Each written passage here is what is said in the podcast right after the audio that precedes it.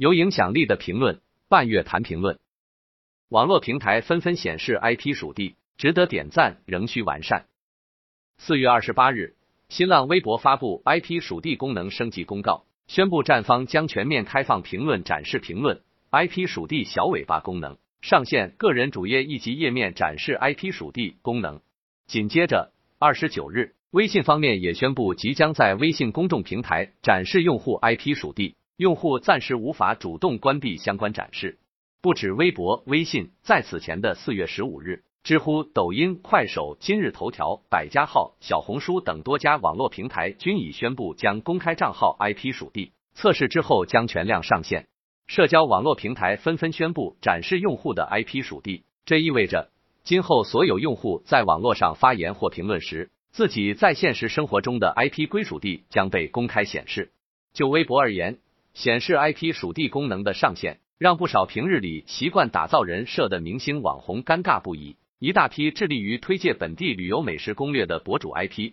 属地竟不在当地，热衷于发博营业的明星们微博竟是待发。此外，一大批在敏感热点事件中发表不实言论、煽动网民舆论的正义人士们也纷纷现形，要么 IP 属地压根不在当地，要么批量来源于某些特定国家和地区。事实上，对于上线此项功能的初衷，几大网络平台在公告中已给出了解释，目的在于减少冒充热点事件当事人、恶意造谣、蹭流量等不良行为，维护健康有序的讨论氛围，保障用户第一时间获取真实有效信息的权益。显示用户 IP 属地，对于打击网络暴力、恶意造谣、带节奏蹭热度等人们深恶痛绝的网络行为而言，的确迈出了重要一步。长期以来，社交平台的匿名性让部分不怀好意的群体，或是发表不实言论、散布有害信息，又或是在热点事件爆发后冒充事发地当事人造谣传谣，带歪舆论节奏，网络空间变得乌烟瘴气，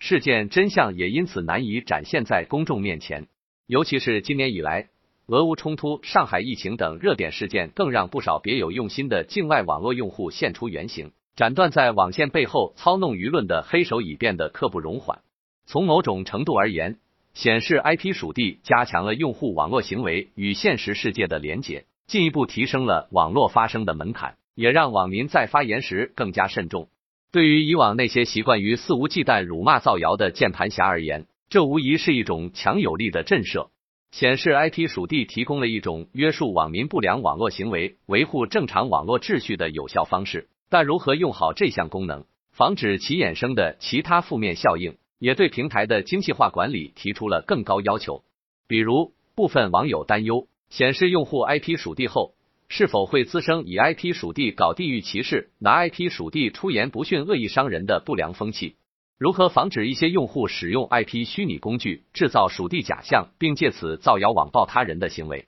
这些都需要网络平台对这项功能后续不断进行优化和完善，堵住相关技术漏洞。从而真正发挥其应有的正面效果。而对于部分网友担心的隐私泄露问题，网络平台在做好技术完善的同时，也应及时对公众做出回应。说到底，显示 IP 属地只是打击网暴谣言、净化网络环境在技术层面的一种方式。要真正杜绝网络不良行为，创造健康有序的网络环境，除不断加强更多技术层面的探索和约束之外，更重要的是规范一个个 IP 背后人的行为，提高全体网民的网络素养，加大对违法违规网络行为的惩治力度，才能从根本上遏制网络不良之风，让网络空间清朗起来。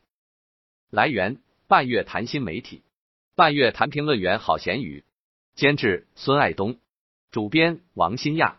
责编秦代新，校对郭艳慧。